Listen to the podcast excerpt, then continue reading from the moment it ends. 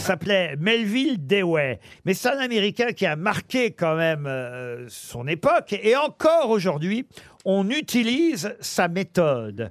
Mais quelle est sa Je méthode l'ai, je crois savoir. Allez-y. C'est la classification par ordre alphabétique des bibliothèques. Oui, alors pas seulement par ordre alphabétique. C'est la classification par sujet, par thème, par lettre. Excellente réponse de Paul Elkarat.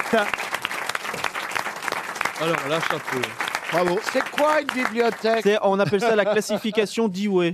Il y a Diamant qui dit c'est quoi une bibliothèque Vous n'êtes vous n'êtes jamais allé dans une bibliothèque municipale ou- Bien sûr que si, mais je. Alors je parle pas Bah de si, votre... allez, allez, ça te donne voyage en terrain inconnu.